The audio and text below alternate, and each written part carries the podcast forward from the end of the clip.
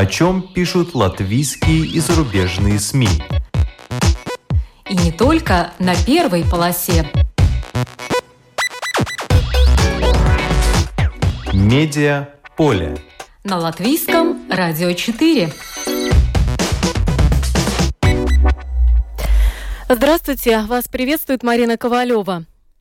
Я не согласен, что журналистов надо записывать в реестр иностранных агентов. Но кричать «караул» и что нас всех напугали настолько, что мы готовы бежать из профессии, нет ни в коем случае. Так, год назад на портале «Медуза» заявлял главный редактор издания «Псковская губерния» Денис Камалягин. Не прошло и года, как Денис бежал. Но нет, не из профессии, а из страны, России, которая начала войну в Украине – Денис в свое время оказался среди первых пяти физических лиц, признанных в России иностранными агентами. О том, к чему привел этот статус, почему Денис впал в немилость, зачем перечислил деньги псковским политикам, как поживает Псковская губерния и что Денис Камалягин собирается делать в Латвии, поговорим сегодня с нашим гостем в прямом эфире. Но для начала краткий обзор СМИ.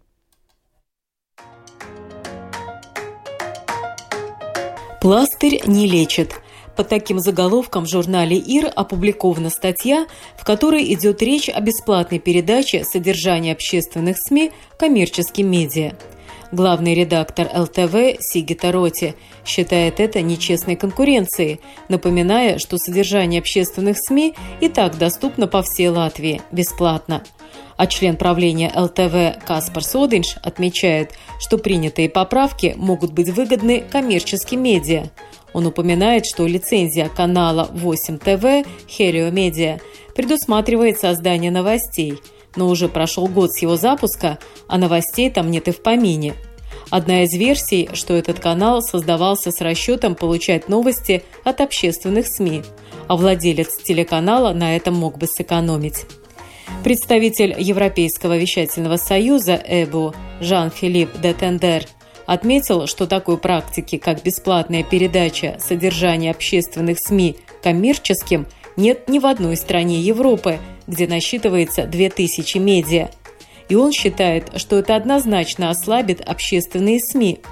К тому же там возникает вопрос с авторскими правами – Каспар Содинш напоминает в журнале ИР, что общественные СМИ – один из столпов власти, а он должен быть крепким, особенно когда мы, хотим этого или не хотим, но готовимся к часу X.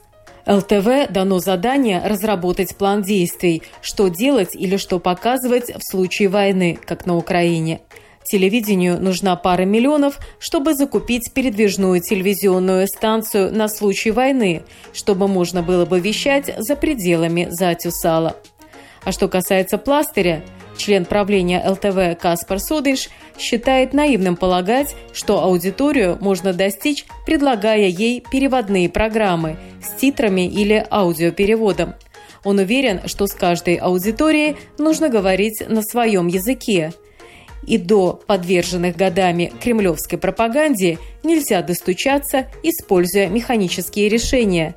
Это точно так же, как нельзя вылечить сломанную ногу пластырем. С 24 февраля Telegram в России вырос в два раза. Число пользователей, которые хотя бы раз в день открывали приложение мессенджера, к июню выросло до 40 миллионов – такой охват соответствует почти 33% населения России старше 12 лет. Об этом говорится в исследовании, опубликованном на портале thebell.io. Сам Telegram не раскрывает аудиторию в России, но недавно отчитался о том, что вошел в топ-5 самых загружаемых приложений в мире – а число его активных пользователей превысило 700 миллионов человек в месяц – против 500 миллионов на начало прошлого года. И дело не только в блокировках.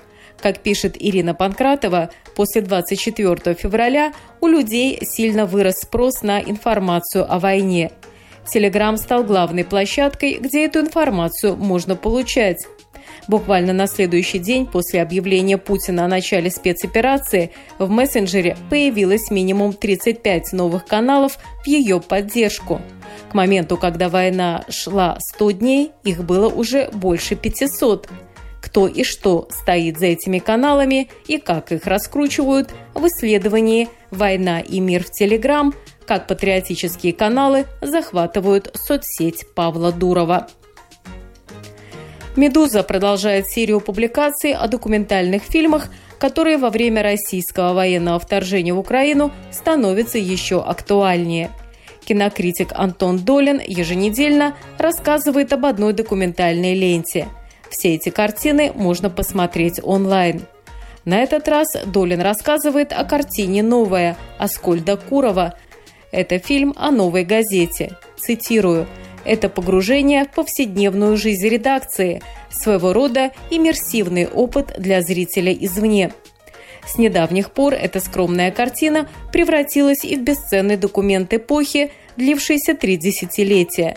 Это касается и постсоветской России с ее полусвободами, и редакции важнейшего независимого издания, которое отважно на протяжении всего этого времени пыталась переплавить полусвободы ельцинской и путинской России в бескомпромиссную свободу слова, жеста, поступка, журналистики. Дон Кихотская цель – достигнуть ее вряд ли было возможно.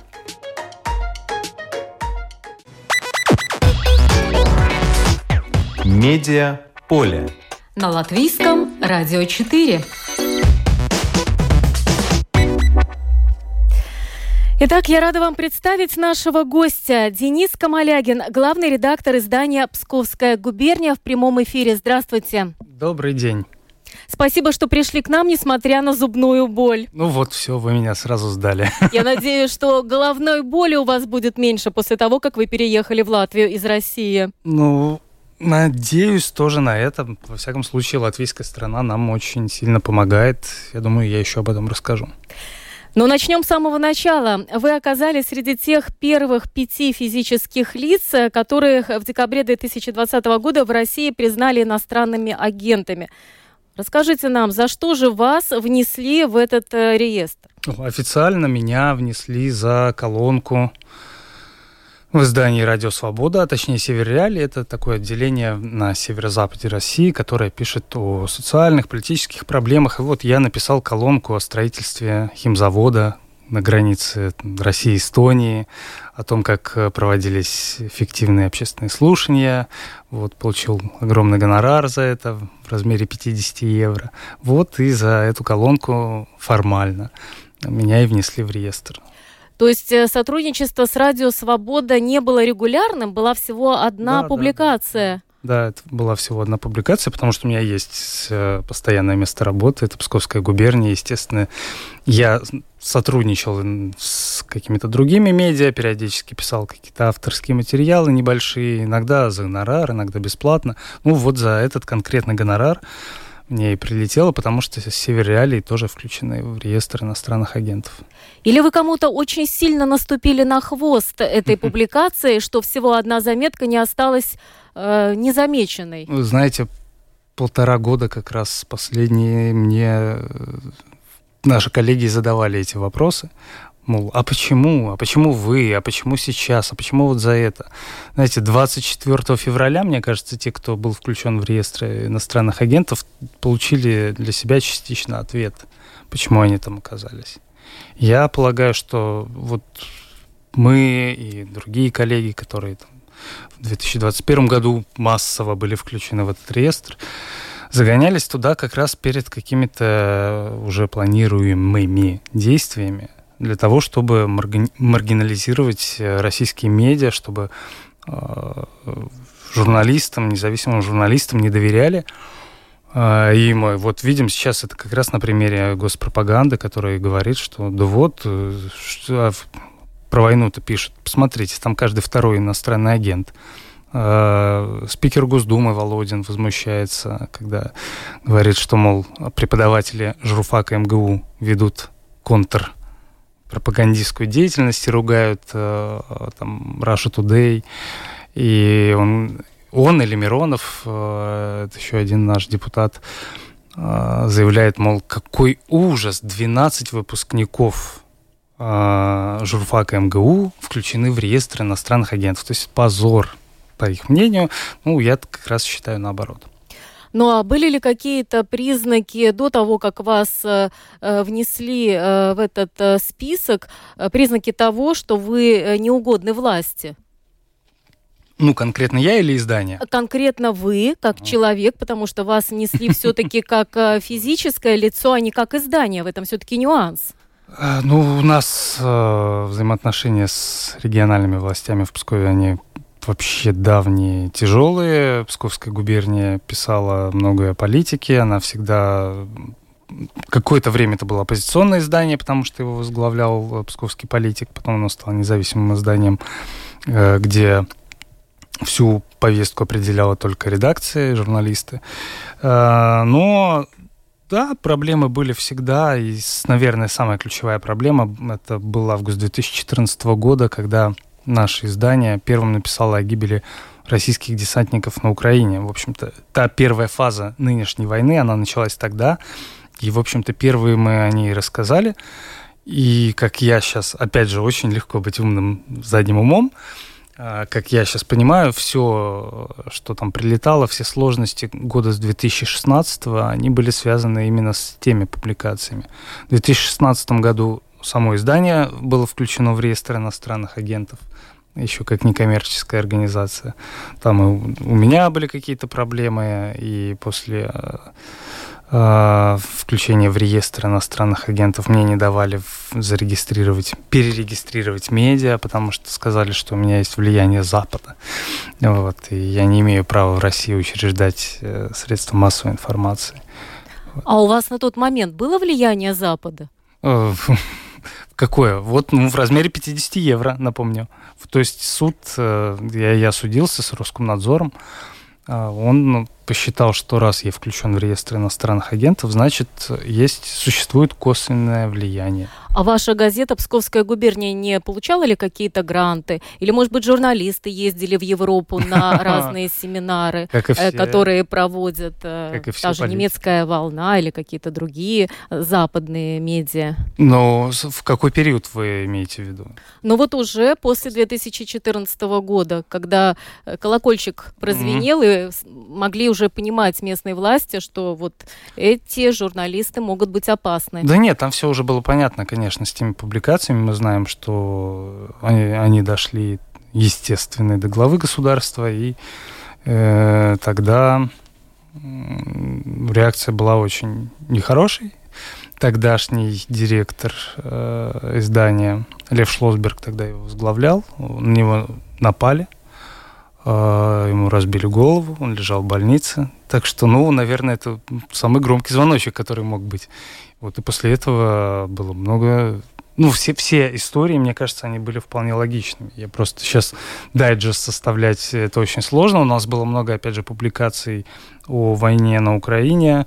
И в 2019 году мы выпустили книгу, посвященную, она так и называлась «Россия Украина. Дни затмения». Была посвящена как раз э, войне.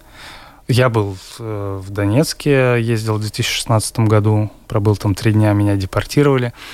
Вот, поэтому история у нас, связанная с войной в Украине, она давняя. Поэтому и ну, прилетает. Донецк вообще для вас это все-таки место, где вы родились. А, поэтому вы родились, когда украинская еще Советская Республика существовала. Но а, вот сейчас что бы вы могли сказать людям, которые говорят, ну, когда речь идет о войне, ну как же так, а вот то, что происходило в Донецке столько лет, никто, да, не замечал. Вот какой бы вы им контраргумент так вот, контраргумент — это как раз наши публикации 2014 года, когда было понятно, где мы были 8 лет. Ну, российские войска 8 лет были в Донецке. Мы это прекрасно знаем, что, конечно, там никакие трактористы и, и э, комбайнеры ДНР и ЛНР не, могли бы сопротивляться, как мы сейчас видим, первой армии Европы, которую не могла завоевать э, подготовленная российская армия. Понятно, что в 2014 году она еще была, наверное, не первой армией, еще не готовилась к войне с Россией там последние годы, но тем не менее это была очень сильная армия, и э, с повстанцами там справиться, наверное, могла бы. То, что много лет а, шло, шло это сопротивление и бои, нам прекрасно говорит, что де-факто, естественно, это и была война России с Украиной уже давно. А что вошло в эту книгу? Вы отправляли своих э, корреспондентов, вы говорили, что вы сами были э, на Донбассе, но вас депортировали. Э, вот что вошло в эту книгу? Ну, во-первых, это были публикации 2014 года, потом это были мои публикации по поездке в Донецк, Ясиноватую, э, еще там в Макеевке, вот в моей родной как раз был. Потом у нас было очень много публикаций, где мы общались с людьми, которые либо покинули Донецк, э, либо как-то были связаны. Например, наш коллега Алексей Семенов, э, он сейчас не работает в Псковской губернии, раньше работал и тоже внесен как физлицо в реестр иностранных агентов недавно. Вот он, например, беседовал с, со священником, который был э, в Донецке, и был задержан тоже Министерством госбезопасности, провел какое-то время в подвале. Вот, и он рассказывал свою историю о том, как он общался с людьми, как, как он видел эту войну. А, ну, беженцы, как я говорил, много рассказывали. Ну, были колонки какие-то авторские, которые, в которых наши коллеги излагали свое, свое мнение. Ну, в общем, в итоге получилась толстая книжка. Туда и вошли последние какие-то... А, а Лев Шлосберг, которого я сегодня упоминал, а, судился в 2000, по-моему, 2015 году. Это был Верховный суд, процесс в Верховном суде. Он требовал у главного военного прокурора рассекретить потери а, российских войск, а именно псковских десантников в войне на Украине. И этот процесс мы тоже описывали. Вот он вошел в книгу достаточно подробно и интересно, как мне а, кажется. А где эту книгу можно прочитать? Выложена ли она где-то в интернете, чтобы те, кто интересуется этим вопросом, мог с ней ознакомиться? Да, вот видите, вы не первые, кто уже спрашивает за последние дни об этом. Мы не думали, что она... Надеялись, что она не получит новую актуальность спустя три года. Видимо, сейчас нужно это сделать. Она есть в оцифрованном, в оцифрованном виде. Но, например, один из компьютеров, на котором она лежала, его изъяла полиция у нас в марте этого года, перед тем, как мы уехали. Понятно. Свидетельство, конечно, вещь серьезная из первых уст. Ну да, эту книжку можно заказать. В Пскове у нас осталось несколько десятков. У нас заказывали со всей России, куда-то, по-моему, там, то ли... Да, на Камчатку я даже отправлял эти книги. Возможно, когда у нас все устаканится и наши... Сейчас даже страшно, понимаете, что через границу передавать. Повезут, ну, это, госизмена. конечно, сейчас это госизмена, это сто да, процентов. Поэтому... Даже не пересечете границу. Угу. Я абсолютно не переживаю о статусе. Это ваши слова, это часть жизни, это инфоповод и возможность на своей шкуре почувствовать э, что государство подкидывает нашим гражданам. Я не согласен, что журналистов надо записывать в реестр иностранных агентов, но кричать «караул» и что нас всех напугали настолько, что мы готовы бежать из профессии, нет ни в коем случае. Это слова мая 2021 года. Вот как долго вы не переживали об этом статусе и когда у вас начались уже настоящие неприятности? Так я и не переживаю об этом статусе. До сих пор? Конечно. В нем ничего страшного на самом деле нет. Вот страшно, наверное, когда вашу организацию признают нежелательной. У нас в медиа таких э, в России только две. Это бывшее издание «Проект», оно сейчас называется «Агентство», а второе издание а, называется «Важные истории». Это два расследовательских проекта крупных. В общем, это две, две звезды героя, которые были выданы в России. Ну, иностранные агенты, конечно, тоже, наверное, почетно, но это не так страшно. Подавать э, там отчеты, ну, я не получаю, как я уже сказал, огромные деньги. Мне э, там не получал за рубежом огромные деньги. Поправочку сделал. Поэтому мне особо нечего там было заполнять. Ну, маркировать свои какие-то сообщения в соцсетях, на сайте. Ну, я, я как-то с этим справлялся. Какое-то отношение людей у нас в Пскове, понимаете, у нас как к войне равнодушно относятся, так и к врагам народа равнодушно относятся всем было все равно, что я иностранный агент, мои соседи по там, лестничной площадке не знали. Неужели равнодушно относятся к войне? Ведь вы сами сказали, э, Псковская дивизия упоминалась и в 2014 году, и сейчас уже матери пишут письма, как я прочитала э, в вашем издании, чтобы сказали, что с их детьми, и чтобы не отправляли срочников на фронт. Неужели так всем все равно? Ну, не всем все равно. Тут вы правы. Тут есть некоторые э, сегодня уже буквально приходят истории, больше скажем, людей в Пскове, это не, не в Донецке, не, не в Луганске. У нас сегодня, например, есть случай, что человека просто поймали практически на улице и отправили в армию. Вот если он даст согласие, мы расскажем об этой истории. Его родители бьют тревогу, да, люди возмущены. Ну, я, понимаете, в, в большей части, если мы говорим там о пресловутых 85% россиян, им все равно.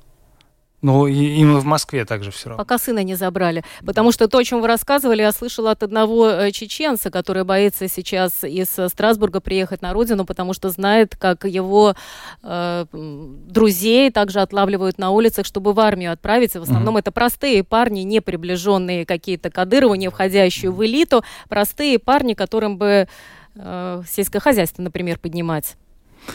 Ну да, да, да. У нас э, просто меньше хватают на улицах, э, потому что у нас контрактная дивизия. Там не надо хватать, они сами. Сколько платят за такое дело-то грязное? Суммы разнятся то, что сейчас озвучивается, ну, практически официально, сейчас они платят там якобы офицерскому составу от 200 тысяч. Вот, а ЧВК... Это сколько в евро, простите? С, Не нашим, с нашим российским курсом надо по реальному как-то пытаться пересчитать. Ну, наверное, там от двух с половиной до трех тысяч евро. Вот. Есть ЧВК Вагнера, наверное, вам тоже известно. Они платят чуть побольше. Это уже там от трех до трех с половиной тысяч. Но это же смертники практически. Ну, практически, да. Ну а как вам пришла в голову остроумная идея перечислить псковским чиновникам деньги, чтобы они сами оказались в шкуре иноагента, точнее, псковским политикам? Ну, сейчас попытаюсь вспомнить. Вы так... это было полтора года назад. Мы ехали с коллегой, и он пошутил по этому поводу, что на самом деле это такая штука заразная, можно переводить эти деньги, и получается у нас все будут иностранные агенты. Мы посмеялись, посмеялись, потом я почитал закон, что да, иностранным агентом за это не признают, но э, лицом аффилированным с иностранным агентом на самом деле стать можно. И это такая зараза, которая влезает только на период избирательной кампании. То есть, если, например, губернатор возглавляет список у нас там в Пскове в местный парламент или в Гордуму, то он обязан в таком случае вот на период избирательной кампании писать, что он аффилирован со мной. И всю вот эти буклеты там должны, по-моему, то ли 15, то ли 20 процентов места занимать вот, это, вот эта вот надпись. Ну, это такая черная метка. Ну, наверное, да. Да, но вы направили эту черную метку, перечислив там какую-то незначительную сумму крупным губернатору Псковской области Михаилу Ведерникову, депутату Госдумы Александру Козловскому, главе администрации Пскова Александру Братчикову. Да, да. То есть сумма небольшая, вы говорили около одного доллара, но при этом ты уже... Ну, как бы да, да, не имеет значения сумма, там может быть 10 центов, 5 центов. У нас вот, например, э, одного коллегу из э, организации «Голос», это объединение, которое следит за выборами, его внесли в список иностранных агентов за 200 рублей. Ему перевели из Армении 200 рублей, на, на евро это 2,5 евро приблизительно. Ну, сумма не имеет значения, повторюсь. А вы перевели деньги не только политикам, но и каким-то местным СМИ. Что это из-за издания и почему вы решили им так навредить? Это местные пропагандисты, Э, в общем, все те, кто виноват на самом деле во многом в войне. Э, и поэтому я тогда им такой привет уже и передавал. Э, ну что, они заметили, они отправили деньги назад. Опять же, повторю, схема так не работает. То есть ты получил, все, уже возвращай, не возвращай. А так, да, мне все, мне и губернатор, и глава администрации, они потом, когда мы написали об этом, посмеялись, они вернули деньги назад. Ну, как бы, а я не знаю. Может, это они меня еще отдельно профинансировали, да? Как, как я должен воспринимать эти деньги, которые пришли? Я воспринимаю, что, ну, я его профинансировал, он меня профинансировал. Ну, вот хорошо, то есть меня еще губернатор спонсировал мою деятельность. Ну, такая провокационная у вас идея, хотя э, бумеранг возвращается. Так... Что придумали, то и получили власть имущие. Да, я же не добивался того, чтобы э, их там вносили в список э, иностранных агентов, чтобы они там маркировали. Я прекрасно знал, что он не будет это делать. Ни губернатор, ни кто-то другой. Но показать, что закон несовершенен, то, что он дурацкий на самом деле, ну, мы это показали на самом деле, мне кажется. Но вы сами стали жертвой провокации, несмотря на то, что опыт журналистики у вас лет 20, я так подсчитала. Это как вы попались на пресс-релиз МЧС. Э, это МЧС пожаловалась на статью, которую вы написали. Да Э, в этом пресс-релизе говорилось о том, что во время учения в регионе произошел разлив химических веществ, в результате пострадали несколько человек, вы это опубликовали, а потом это все оказалось mm-hmm. фейком. Как вы попались на вот эту провокацию?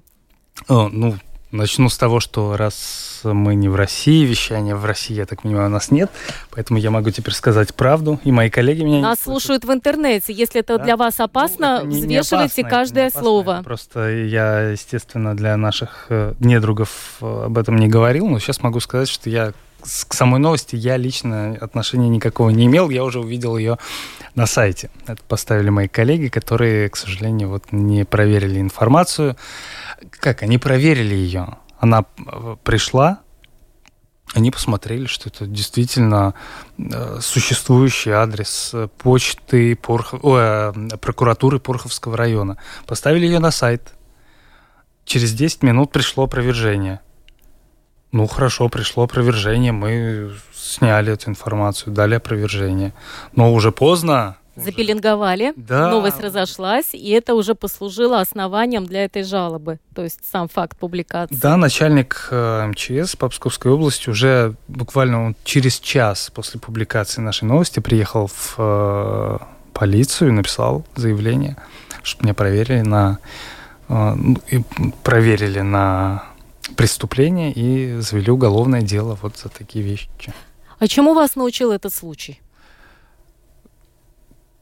точно все банально, больше проверять информацию. Факт-чекинг, на который у нас у журналистов все Иногда меньше и меньше времени. Времени, да. Зачастую не хватает времени. Ну, и для моих коллег это был э, такой вот, наверное, урок, что мы теперь э, советуемся друг с другом, когда какие-то спорные моменты, и все, что касается теперь э, таких вещей, связанных э, со стихийными бедствиями, Э, мы проверяем отдельно и обсуждаем между собой, ставить, не ставить, что где у кого можно еще уточнить. Но, в общем, спешки такой нет у нас.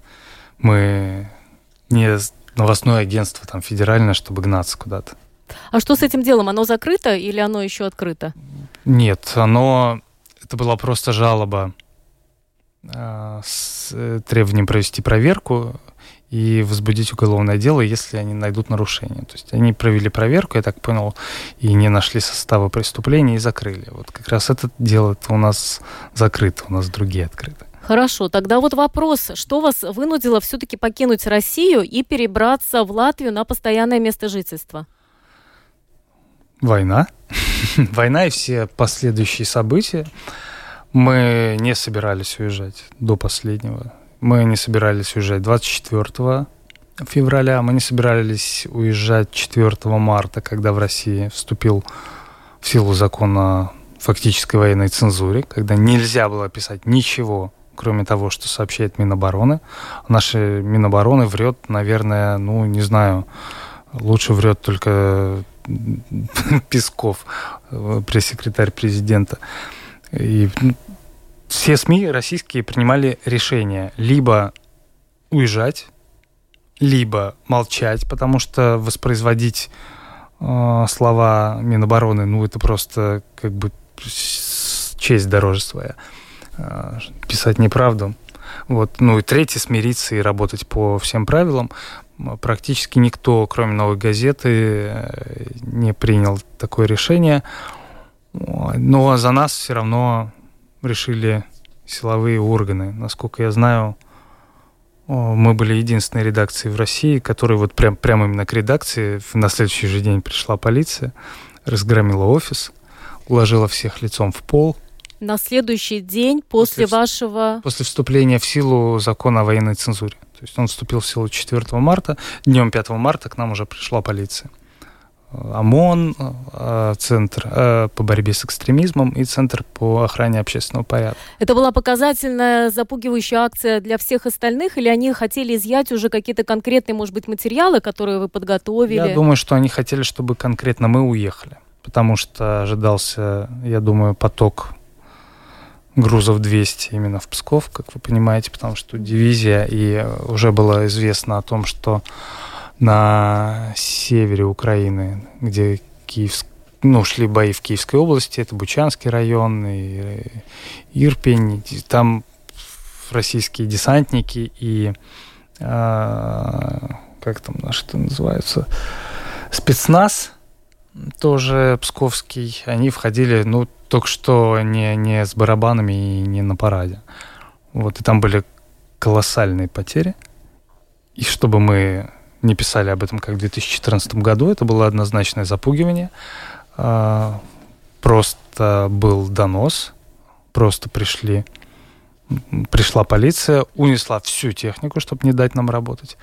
И несмотря на то, что визит был, как мы узнали уже только когда нас подняли с пола, когда мы уже думали, что мы уедем минимум там на 5, э, скорее всего, лет на 10, а, потом мы узнали, что это административное дело, но в конце нас вызвали на допрос на следующий день а, в рамках некоего уголовного дела. А я говорю, а что за уголовное дело? Они сказали, приходите, узнаете. Мы на следующий день пришли. Оказалось, что нас никто не ждал. То есть они были уверены, что мы не придем, а мы пришли в полном составе. У нас было четыре человека, я, мой коллега и два наших практиканта. Что самое страшное, что у нас э, в этот день были наши практиканты находились. И их тоже уложили лицом в пол. Это были студенты Московского университета. Мы очень долго переживали, когда сидели уже, что сейчас их отчислят.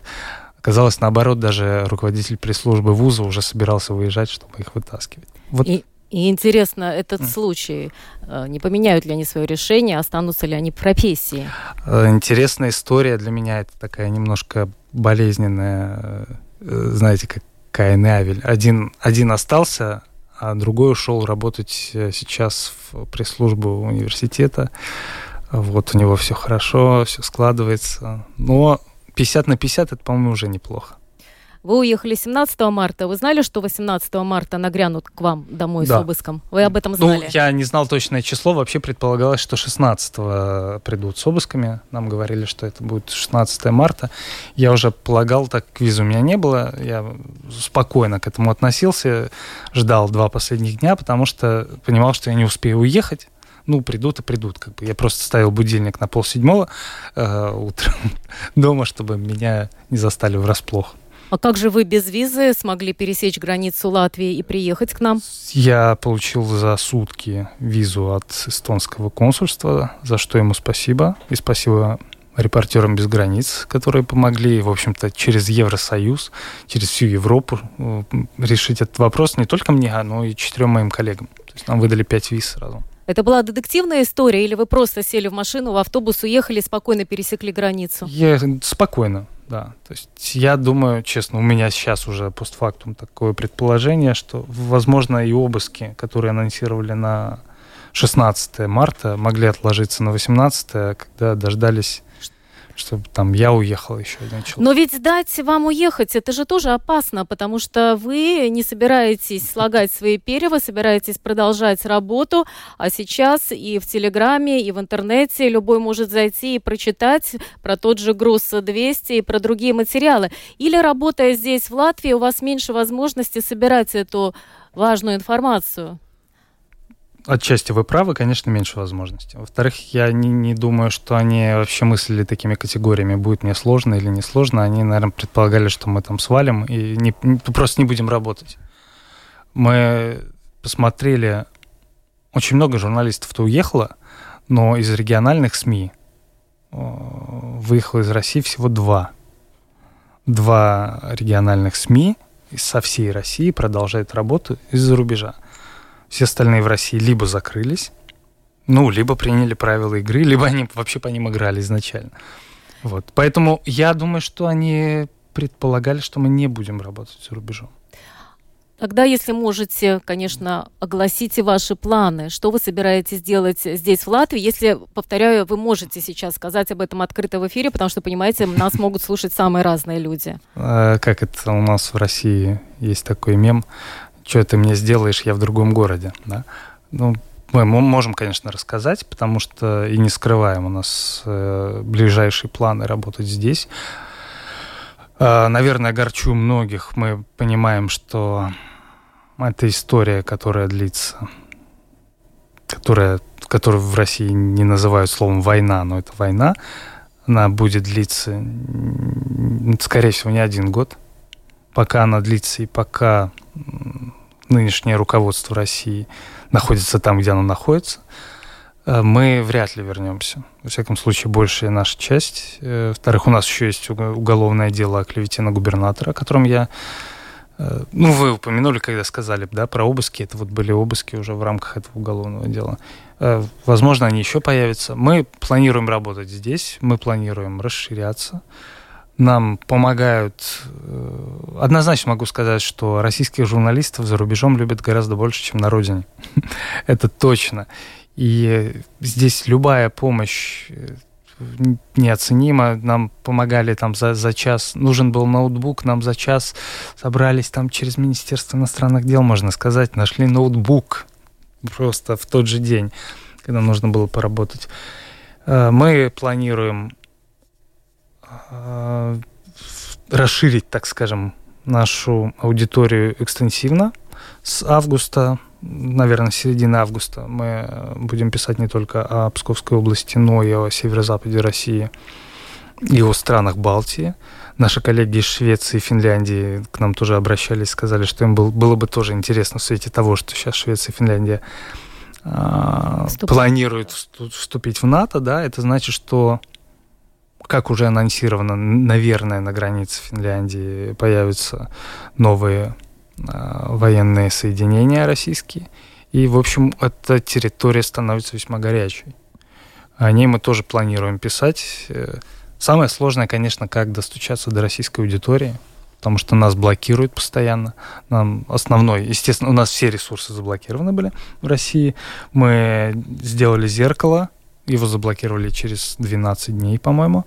Вот сегодня мы как раз с коллегами общались по поводу того, чтобы поставить это, сделать зеркальный конвейер, чтобы нам блокировали там в течение этого же дня мы могли делать новые.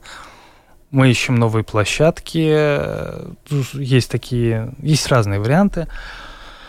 А Но на каких э, платформах вы сейчас представлены, чтобы наши слушатели могли зайти, посмотреть, что вы э, пишете? Я видела, есть сайт Псковская губерния, если э, ввести, то можно зайти на сайт. Да, сайт губерния медиа. Мы будем делать зеркала. Ну, он доступен в Европе, все нормально, его можно читать. Мы выходим у нас есть телеграм-канал. В телеграм-канале, если ввести Псковская губерния, открываются целых три аккаунта. То есть какой из них э, ваш а оригинальный? Да. Или это все одно и то же и дублируется? Нет, нет, Содержание нет. разное? Это была старая история тоже. Видите, я тоже могу книгу писать про Псковскую губернию уже. В 2020 году мои аккаунты в Телеграме взломали и наши каналы украли. И с тех пор их ведут пропагандисты местные. И вот где поддельная там с галочкой такая те, кто украл нашу символику, вот они оставили нашу символику, а у нас э, на нашем телеграм-канале логотип сериала э, Newsroom, который мы все, почти все редакции любим, поэтому можно найти нас по такой черно-белой картинке из сериала Newsroom по этому логотипу. Не будет так, что сейчас они тоже воспользуются этим логотипом и...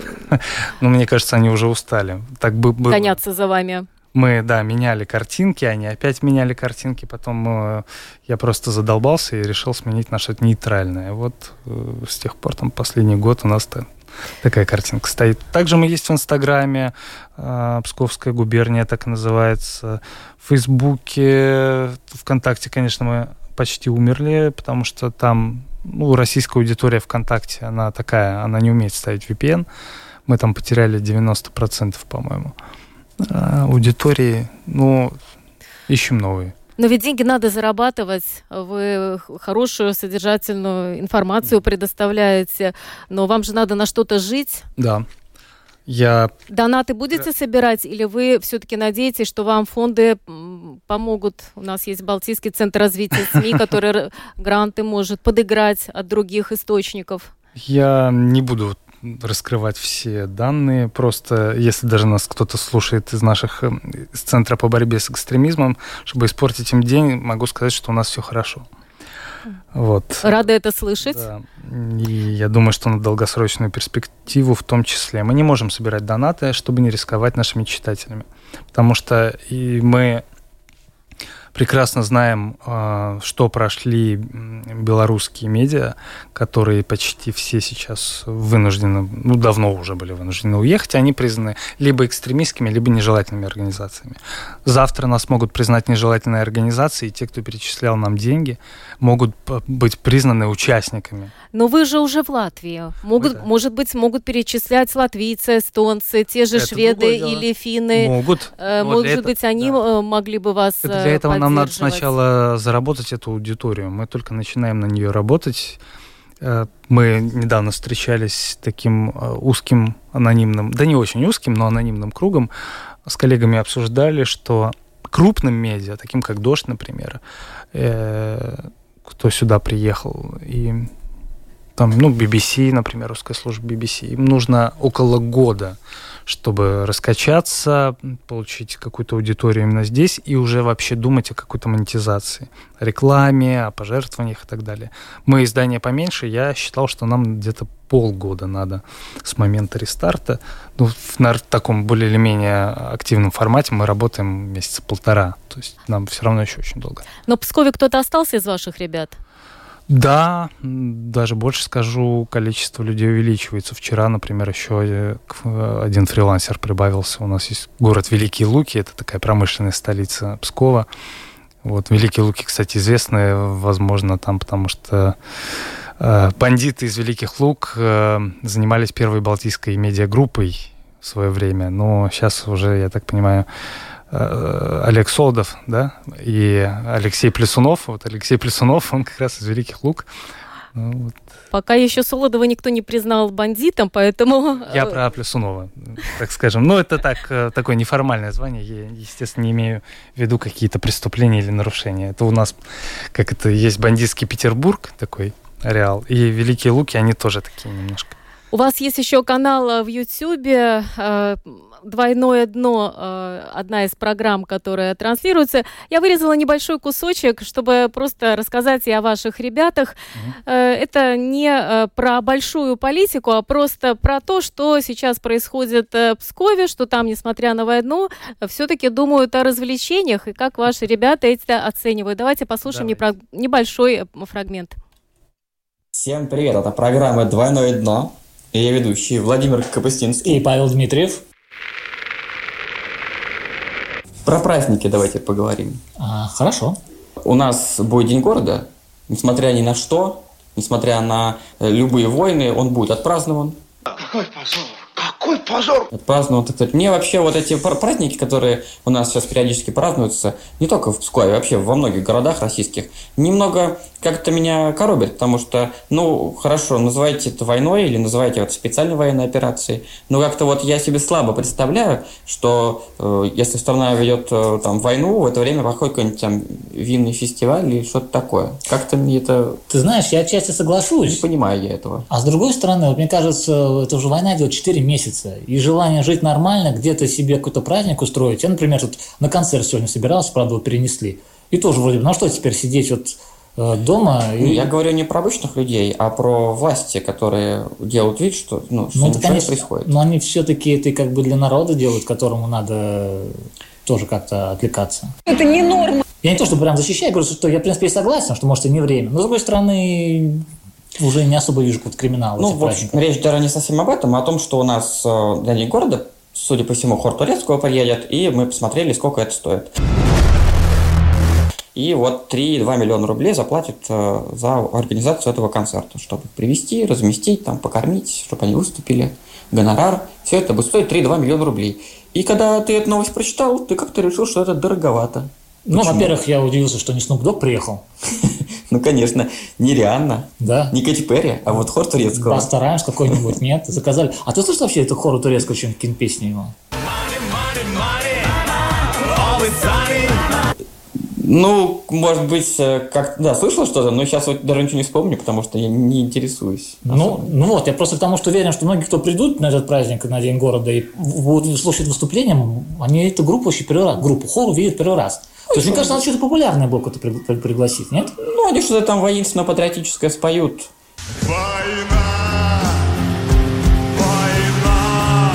Какого-нибудь выйду ночью в поле с конем, и все будет хорошо. Хочет ли русские войны, по-моему, такую песню, на ютубе у них как-то там э, случайно натыкался. Хотят ли русские войны? Ну, что-нибудь Вот, такое, да, да. споют, и как раз Не свои очень-то уместно в, в нынешнее время. отработают. Вот. Ну вот это канал э, Псковской губернии в Ютьюбе, одна из э, программ «Двойное дно». Что еще есть у вас э, в Ютьюбе? Ну, Мы совсем недавно, буквально две недели назад, запустили свой первый подкаст. Он связан с э, сериалами. Такой, ну, конечно, не в, не, не в военные времена, наверное, обсуждать сериалы, но тем не менее как-то отдыхать людям тоже нужно. И в Ютубе мы в том числе выкладываем. А также у нас есть еще планы на август-сентябрь. Мы планируем запустить пару новостных проектов. Э, В том числе я и моя коллега Светлана Прокопьева из Пскова. Она работает на Радио Свобода, но сотрудничает с губернией. Она мой предшественник, главред Псковской губернии. Так что следите за нашим Ютубом. Обязательно, там будет интересно. Ну что ж, желаю вам успехов, желаю нашим слушателям воспользоваться возможностью узнавать о том, что происходит в Псковской области из э, первых уст. Это был Денис Камалягин, главный редактор издания «Псковская губерния», э, который теперь будет жить и работать в Латвии. А мы будем следить за тем, как э, развивается ваша медиа уже в нашей стране. Спасибо. Я, Как- я, я могу даже попрощаться по-латвийски. Узредзейшенос. Ну, отлично, висулабу, как говорим мы. Программу подготовила и провела Марина Ковалева. За операторским пультом была Яна Дреймана. Спасибо всем за внимание. До свидания. Медиа поле. На латвийском радио 4.